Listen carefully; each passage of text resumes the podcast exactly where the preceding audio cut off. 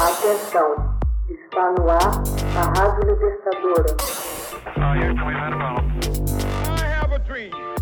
Assim sendo, declaro vaga a presidência da República. Começa agora o Hoje na História de Ópera Mundi. Hoje na História, 3 de novembro de 1957. A cadela laica é lançada ao espaço pelos soviéticos. A cadela laica, o primeiro ser vivo a orbitar a Terra a bordo da nave espacial Sputnik 2, em 3 de novembro de 1957, não sobreviveu o tempo que os soviéticos previram à época.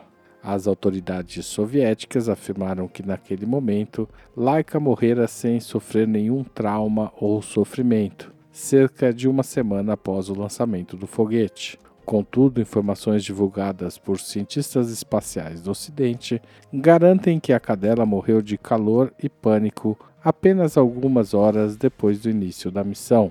Novas evidências foram elaboradas no recente Congresso Mundial Espacial por Dmitry Malyshenkov, do Instituto de Problemas Biológicos de Moscou.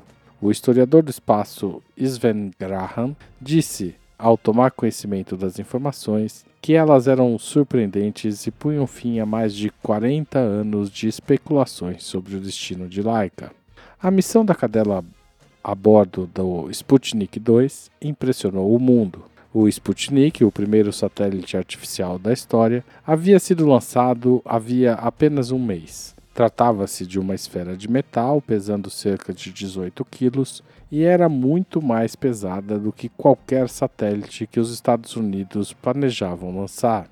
O Sputnik 2 pesava 113 quilos e levava um ser vivo, Laika. A cadela fora capturada nas ruas de Moscou e preparada para ser lançada ao espaço. Pouco depois do lançamento, os cientistas soviéticos disseram que Laika não voltaria à Terra e que morreria no espaço, o que descontentou muitos observadores. Maleshenkov revelou então novos detalhes sobre essa viagem de Laika, que recebia comida em forma de gelatina e foi acorrentada para que não se mexesse durante o lançamento.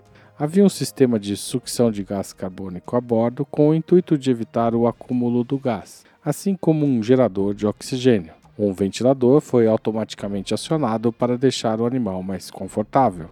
De acordo com Malashchenkov, os soviéticos tiveram bastante trabalho para adaptar um grupo de cães à apertada cabine da nave.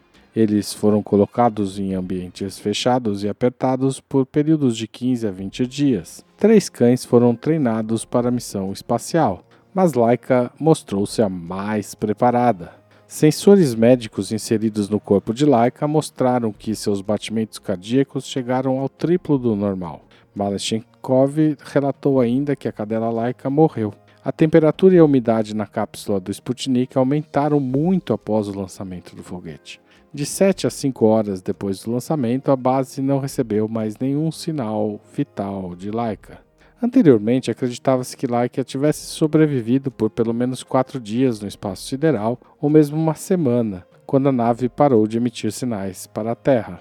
Mesmo tendo sobrevivido por poucas horas, a contribuição de Laika foi fundamental para a ciência espacial, provando que um organismo vivo e complexo poderia tolerar a permanência no espaço por bastante tempo, submetido à gravidade zero.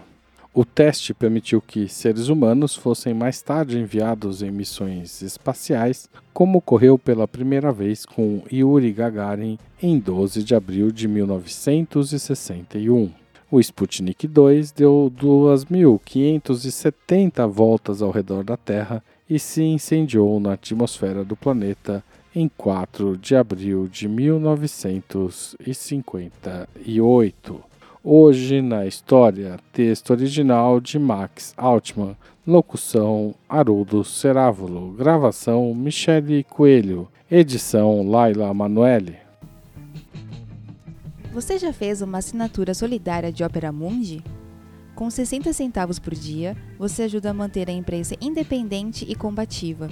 Acesse www.operamundi.com.br/apoio.